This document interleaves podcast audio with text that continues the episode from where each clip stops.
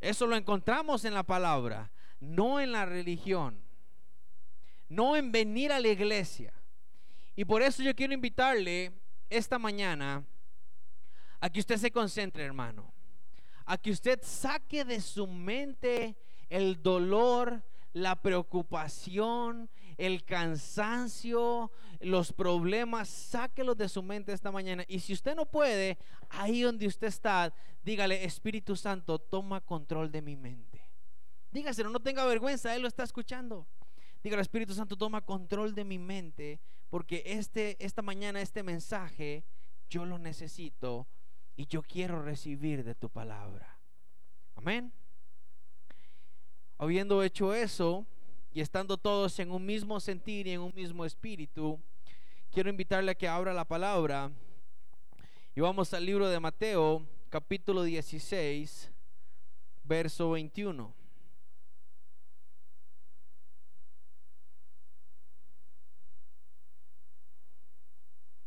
El Evangelio según Mateo, el capítulo 16, versículo 21. Me dice amén cuando usted lo tiene. Este versículo, estos versículos nos narran una situación que vive Jesús con sus discípulos cuando estuvo aquí en la tierra.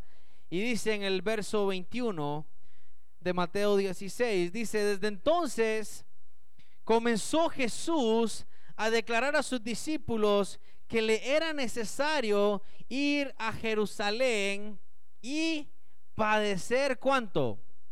Mucho de los ancianos, de los principales sacerdotes y de los escribas. Y ojo, y ser que muerto, o sea, morir y resucitar al tercer día. Jesús le empieza a decir esto a sus discípulos y no se lo dice una vez, sino que les empieza a comentar y les empieza a decir en varias oportunidades, hey señores, es necesario que yo vaya a Jerusalén y cuando yo entre a Jerusalén voy a sufrir mucho, vamos a ser despreciados y me van a apresar y me van a matar y voy a resucitar al tercer día. Entonces Pedro en el verso 22 lo que está escribiendo Pablo, porque todos los que son guiados por el Espíritu de Dios, estos son hijos de quién? ¿Hijos de quién? De Dios. Estos son hijos de Dios. Ahora yo le quiero hablar a usted esta mañana acerca de un hombre que estaba en la iglesia. Es un caso verídico un hombre que estaba en la iglesia, que estaba metido en las cosas de Dios, un hombre al cual Dios le hablaba. Él escuchaba la voz de Dios. Así como que yo le diga a Jeremy, Jeremy, va a tráigame un agua. Así él la escuchaba. Y un día decidió tomar el control de su vida, decidió tomar la brújula de su vida. Y a partir de eso, todo cambió. Y le aseguro que usted esta historia la ha leído un montón de veces, pero hoy la vamos a volver a leer. Váyase conmigo al libro de Jonás, el profeta Jonás. Jonás está en el Antiguo Testamento, después de, creo que Amós, si no me equivoco. lo dejé igual, hermano. Ah, después de Abdías, sí, peor todavía. Jonás capítulo 1. Vamos a repasar la historia para los que no la han escuchado. Jonás capítulo 1, ¿lo tenemos? Hermano, si no lo encuentran, no, no sienta vergüenza, váyase a la concordancia, búsquelo en el orden y vaya. Lo importante es que usted lo lea. La vergüenza es del diablo. Lo tenemos.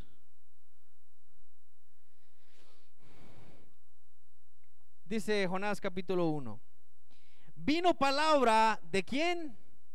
De Jehová a Jonás, hijo de Amitai, diciendo, levántate y ve a Nínive, aquella gran ciudad y pregona contra ella porque ha subido su maldad delante de quién?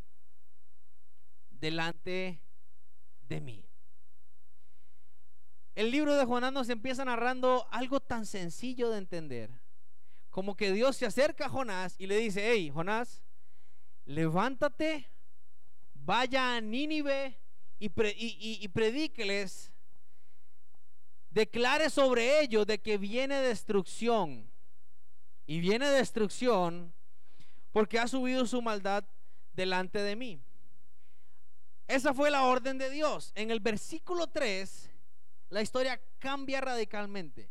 Dice, y Jonás se levantó para huir de la presencia de Jehová a Tarsis. ¿Qué hizo Jonás?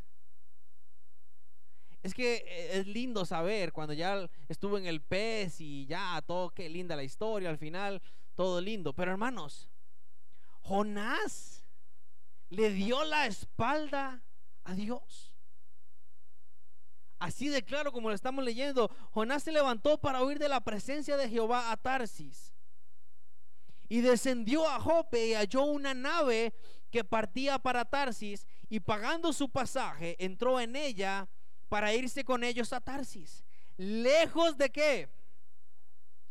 Lejos de qué? lejos de la presencia de Jehová. ¿Sabe? Jonás era un profeta puesto por Dios para su pueblo.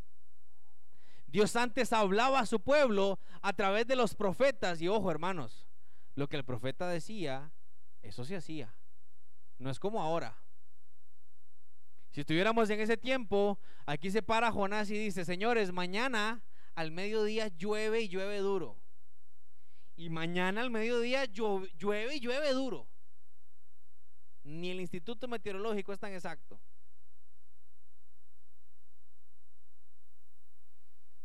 Jonás era un profeta y conocía al Señor.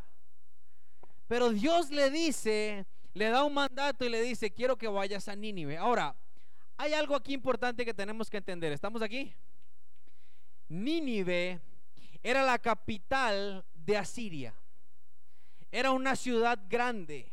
En la ciudad habían 120 mil personas, alrededor de 120 mil personas. Era una ciudad mala.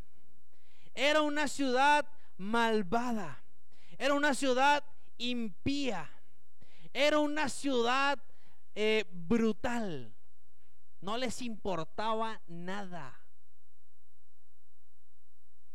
Y Nínive era un pueblo enemigo de Israel.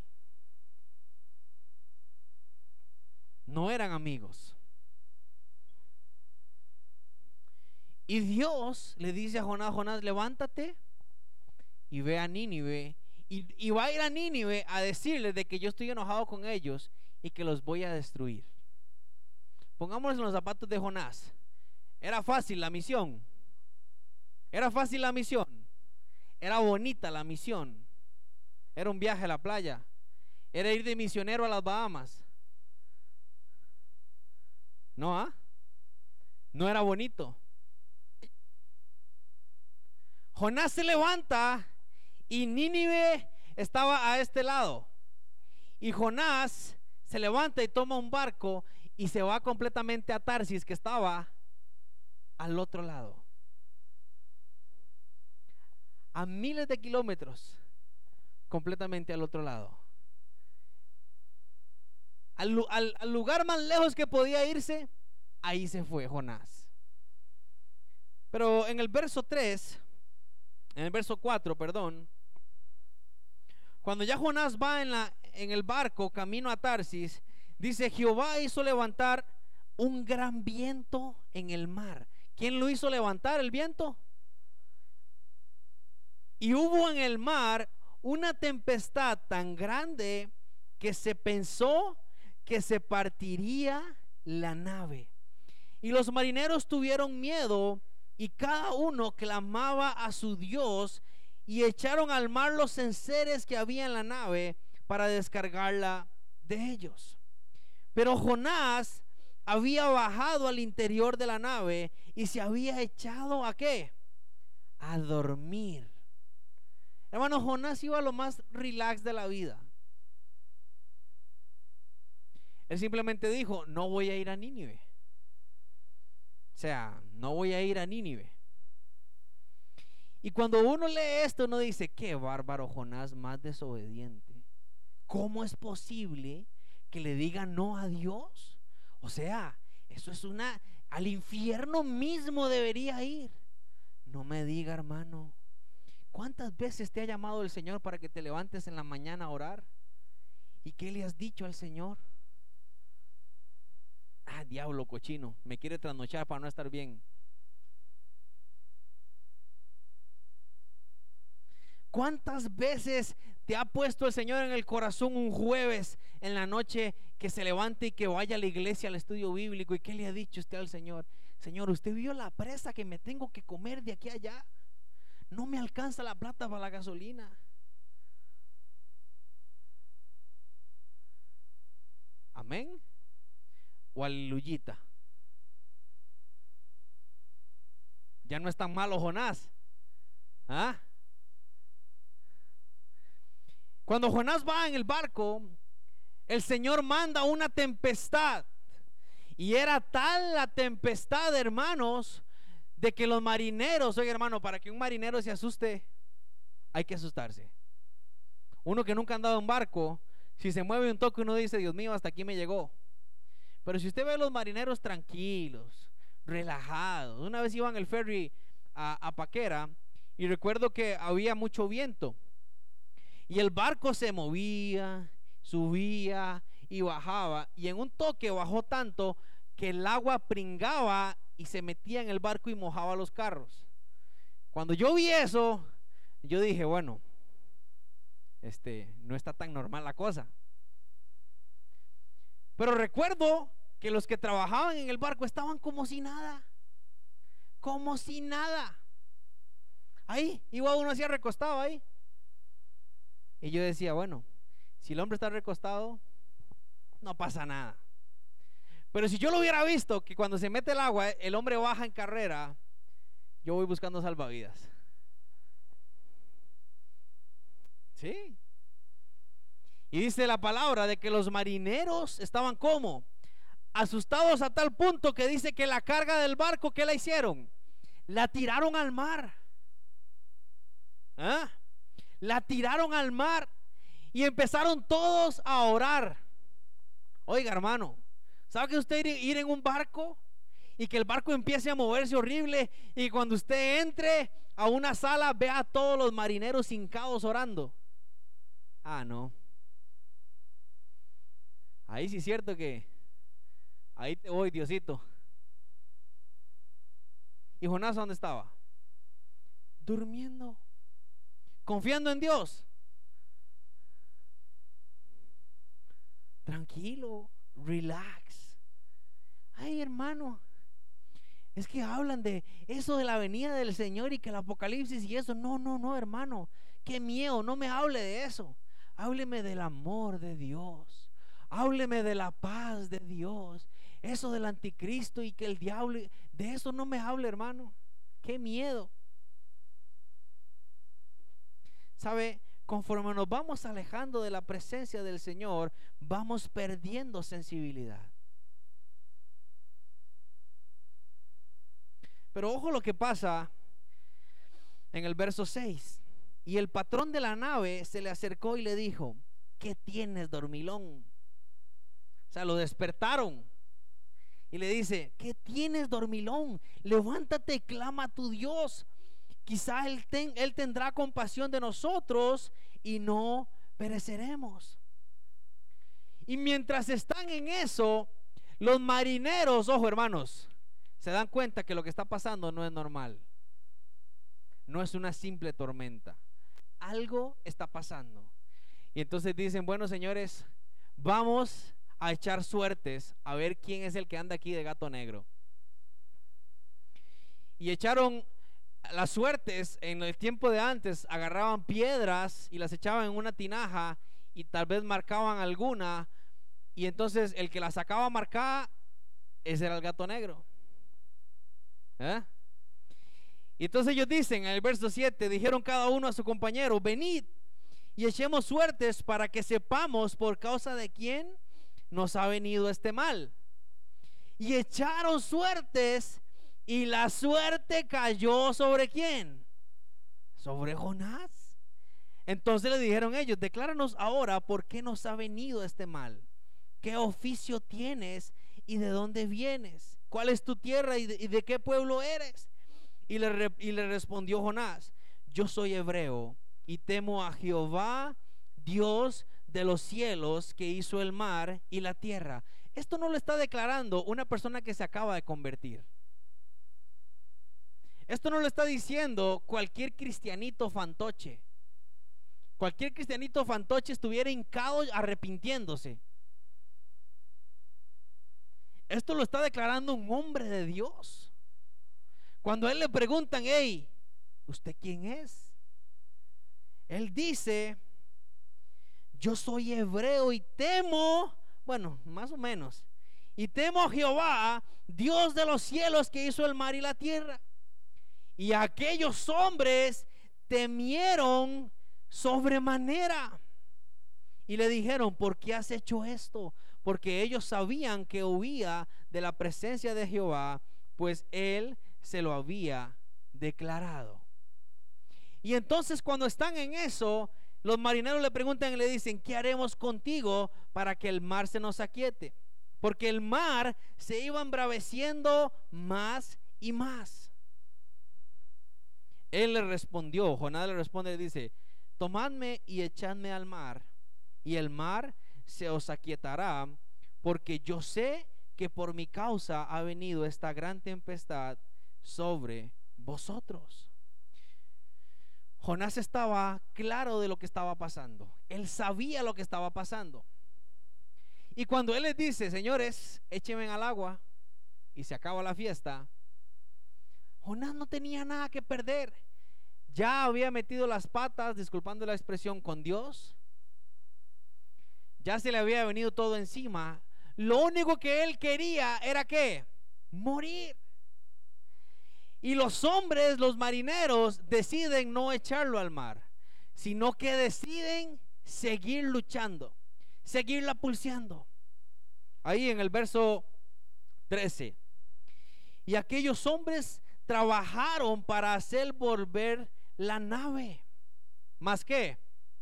Mas no pudieron porque el mar se iba embraveciendo más y más contra ellos. Y entonces clamaron a Jehová y le dijeron, te rogamos ahora, Jehová, que no perezcamos nosotros por la vida de este hombre, ni ponga sobre nosotros la sangre inocente, porque tú, Jehová, has hecho como has querido. Y tomaron a Jonás y lo echaron al mar. Y, en el, y el mar se aquietó de su furor. Y temieron aquellos hombres a Jehová con gran temor. Y ofrecieron sacrificio a Jehová e hicieron que votos. Pero Jehová tenía preparado un gran pez que tragase a Jonás. Y estuvo Jonás en el vientre del pez tres días y tres noches. Muy conocida la historia, pero hay detalles importantes de lo que estaba pasando con Jonás. Número uno, Dios direcciona la vida de Jonás y le dice, Jonás, por aquí es. Eso es para los que andamos en la carretera. Cuando usted pone Waze, que es un, GPS, un, un aparato, un dispositivo que le dice a usted cómo llegar a un destino, usted pone Waze, hermanos, y, y aunque usted, Waze lo meta por una carretera que usted dice, Dios mío, de esta no salgo, usted llega a su destino. Obviamente puede fallar, pero usted llega a su destino. Es increíble esa tecnología. Yo que ando mucho en la calle, cuando estoy en San José y no quiero presas, bueno, es imposible, pero menos presas. Pongo Waze cuando voy de un destino a otro, hermanos, si me he metido por unas calles que yo digo, Dios mío, ¿a dónde? Hay que subir los vidrios, bajar el seguro, porque usted dice, aquí no salgo vivo. y de pronto salgo de una calle y me monto en otra, salgo por aquí, salgo por allá y cuando me doy cuenta, llegué a mi destino. Dios le marcó a Jonás el destino y le dijo, Jonás, Nínive. Esto es lo que quiero que hagas. Le dio explicación de a dónde iba a vivir, de cómo iba a ser. ¿Qué le dijo Dios a Jonás? Hey, levántate y ve a dónde. Y cuando llegue a Nínive, dígales esto, esto y lo otro. De lo demás yo me encargo. Dios direcciona, le marca eh, el rumbo a Jonás. Jonás decide no tomar ese rumbo. Jonás decide no ir hacia ahí. Se monta en la embarcación y cuando va camino a Tarsis, Dios le dice, un momentico. No, Señor. Usted no me va a Tarsis. ¿Y qué manda? Manda una tempestad. Dios no lo agarra como a un muñequito, lo saca del barco y lo lleva hacia a Nínive, ¿no? ¿Verdad? Dios no manda un helicóptero y le dice, atención, atención, Jonás, salga cubierta, atención. No, ¿verdad? Dios no manda a un profeta que aparece de pronto y le dice, Jonás, así te dice el Señor, vuélvete ahora a Nínive. Dios no hace eso. ¿Cierto o no? ¿Qué hace el Señor? ¿Manda qué? Una tempestad. Manda una tempestad. Y el barco empieza a hundirse. Y la gente empieza a asustarse. Y entonces eso nos enseña, hermanos, de que cuando un hijo de Dios no está por el rumbo correcto, lo que esté a su alrededor va a sufrir la consecuencia de su desobediencia. Usted, los suyos y lo que esté a su alrededor. Amén. O aleluyita. Pero muchas veces no nos damos cuenta de que estamos mal. Jonás iba dormido, no se había dado cuenta de la tempestad que estaba pasando. Pero cuando llegan y lo despiertan, él se queda, mire, calladito. ¿Mm? Calladitos nos quedamos. Estamos en desobediencia, pero estamos calladitos. Y entonces echan las suertes. ¿Y a quién le sale el premio mayor? A Jonás. ¿Y quién hizo eso? La suerte, el destino. ¿Quién hizo que la piedra seleccionada fuera la de Jonás? ¿Quién? El Señor. Jehová. Y cuando Jonás ve que la tempestad está a punto de partir al barco, de que él salió seleccionado, en ese momento él reconoce su error, pero no reconoce que debe devolver. No, sino que ¿qué les dice él a, él a la gente? Tírenme a dónde? Al mar. Tírenme al mar. Mátenme. Porque saben, hermanos, cuando usted sirve a Dios, cuando usted sigue a Dios y le conoce y camina bajo su voluntad, cuando usted se aparta, se da cuenta que su vida sin Dios no vale nada, es mejor morir. Jonás dice, tírenme al mar y mátenme. Ya Dios había mandado la tempestad, hizo que le saliera la piedra premiada. ¿Ah? Dos milagros. Y como tercero, ¿sabe hermanos? Cuando, cuando la Biblia relata de que ellos le dicen Jehová, que su sangre no corra por nuestras manos, es porque ellos sabían que nadie sobrevivía a esa tormenta. Nadie que lo tiraran al mar iba a sobrevivir. Y Jonás lo sabía. Lo tiran al mar y Jonás dice, hasta aquí me llegó. Pero ¿qué tenía preparado Dios? Un gran pez. ¿Y quién mandó el pez? ¿Quién mandó el pez? Dios. Dios envía el pez y el pez se come a Jonás y hace que Jonás no muera. Pero aún Jonás, estando en el pez, no tiene pensado, no tiene pensado ir a Nínive. ¿Cuánto pasó Jonás en el vientre del pez? ¿Cuánto pasó? Durito. Estando en la, en la panza del pez, hermanos. Y aún así dijo, de ahí no. Me tragó el pez. Voy a ver cuánto duro aquí. Y fue tanto lo que fui llegando al borde, al borde, al borde, de que Jonás pierde por completo su orgullo, pierde por completo todo lo con, con lo que él estaba luchando y hace una oración. Es tanta la desesperación que tiene y hace la oración y él le entrega a Dios por completo. Y en el capítulo 2, versículo 9, dice, dice Jonás en medio del vientre de la ballena, dice, mas yo, capítulo 2, versículo 9, dice, mas yo con voz de alabanza te ofreceré sacrificios.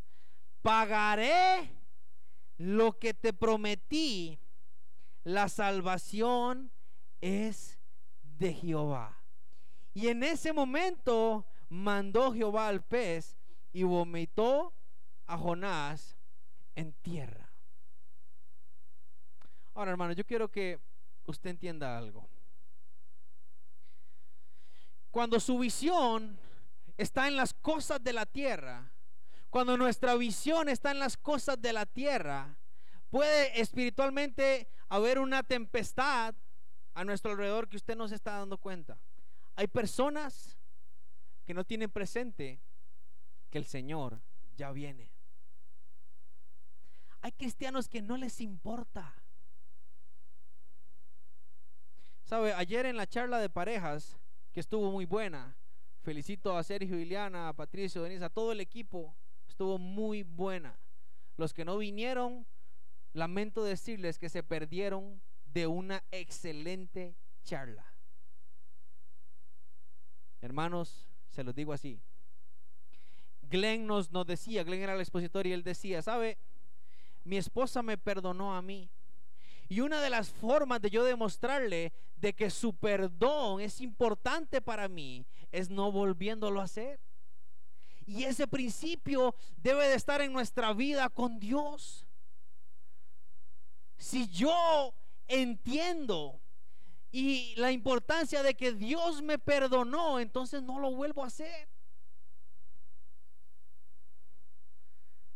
Porque entiendo que Él me perdonó con amor. ¿Estamos aquí, iglesia?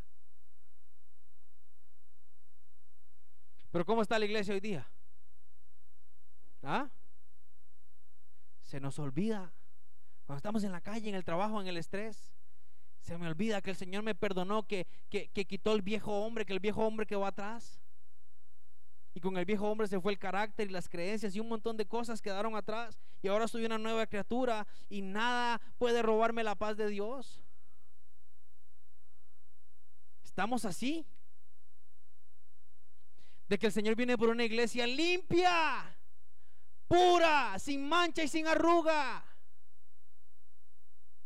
Pero de que antes de que Él venga, Él puso sobre tu vida una dirección, un rumbo, un llamado. Y Él hoy te está llamando y te está preguntando, ¿qué estás haciendo con eso?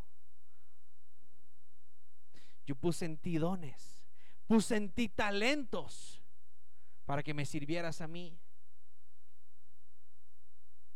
Bueno, hermano, pero usted me da una esperanza hoy porque entonces, si estoy mal, voy a esperar a que venga el pez para que me lleve y me vomite. ¿Sabe, hermano? ¿Usted se puede imaginar que es estar en el vientre de un pez? Oscuro, con agua, en movimiento. ¿Sabe? Desafiar a, a Dios como lo hizo Jonás no es, de, no es de cualquiera. Jonás era un hombre duro. Jonás era un hombre de carácter. Decidió no obedecer a Dios y se fue. No era de que sí lo hago. No lo hago. Es que es no, no, no, no lo hago y punto. Y hasta que estuvo en el vientre de ese gran pez, maloliente, a punto de morir. ¿Sabe? Nosotros leemos la oración así, pero probablemente Jonás mientras hacía esa oración se ahogaba. Señor, ayúdame. A punto de morir. ¿Cuántos quieren llegar a estar en un pez así? ¿Cuántos quieren llegar a perderlo todo en su vida y estar al borde de la muerte para decirle, Señor, ahora sí? ¿Eso es lo que quieres, iglesia? ¿Eso es lo que quieres, pueblo? ¿Quieres ir al doctor y que el doctor te diga, amigo, amiga, está usted lleno de cáncer y va a morir?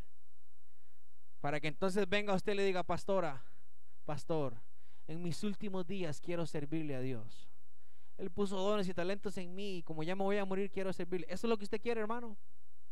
¿Esa es la ballena por la que usted quiere pasar? ¿No está usted entendiendo por qué las cosas no le están saliendo a su alrededor? ¿No está usted entendiendo por qué el descontrol en su familia?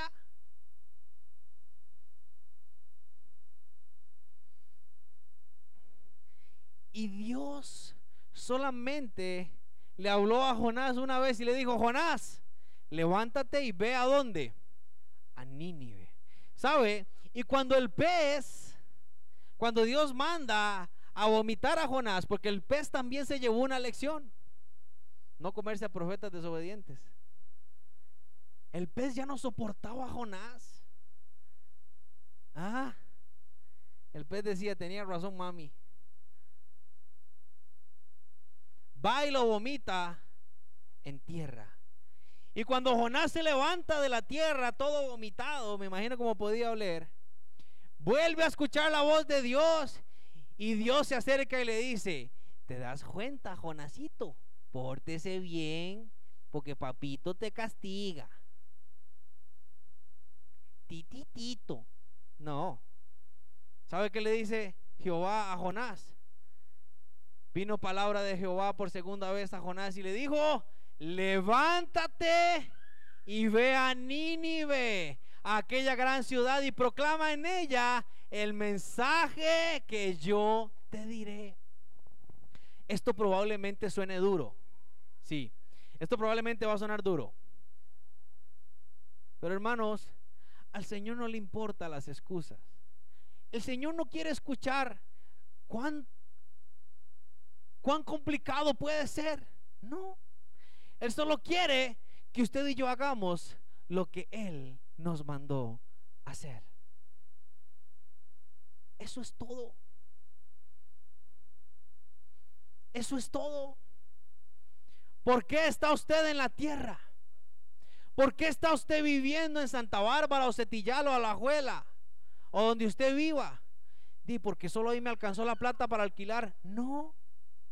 ¿Por qué Dios puso dones y talentos en usted? ¿Para qué? ¿Para ganar plata? ¿Por qué Dios puso gente a su cargo, gente alrededor? ¿Sabe? El mensaje de esta mañana no va enfocado, hermanos, solamente a personas que tienen un gran ministerio, a personas que que Dios los llamó a ser profetas y están en otra cosa, no. Y aquí es donde quiero que usted me ponga mucha atención. Hay personas esta mañana que un día le dijeron, Señor, si tú me bendices monetariamente, yo te voy a dar a ti también. Yo voy a diezmar. Y son gente que el Señor los ha bendecido monetariamente y no están diezmando. Y yo no le estoy pidiendo plata, hermano. Porque aquí diezmamos porque el Señor pone eso en el corazón, por obediencia, no porque el pastor nos obliga a diezmar, no.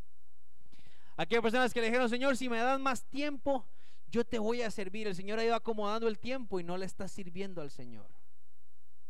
Aquí hay gente que le dijo, Señor, si me levantas de esto, yo te voy a servir. El Señor ya te levantó y no le está sirviendo. Y aquí hay gente que el Señor les ha venido hablando y les ha venido diciendo, hey, aleje esa persona de su vida, aléjate de esa amistad, quita a esa persona, no estés más con esa persona. Háblale a tu hijo, a tu hija, que no metan ese tipo de cosas a la casa. Hay personas aquí a las que el Señor les ha venido hablando estos días y les ha venido diciendo, arregla las cosas en tu familia, empieza por ti mismo, empieza por dentro tú arreglarte para que se pueda arreglar la situación en tu familia.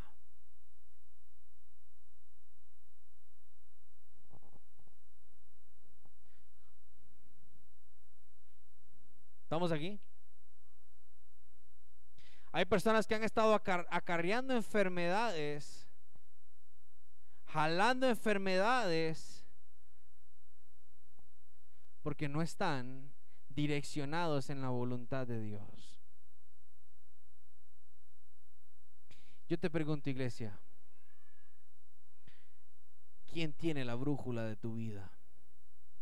Padres de familia, papás y mamás, ¿quién tiene la brújula de su vida? A los que trabajamos y recibimos un salario, ¿quién tiene el control de su dinero? ¿Quién?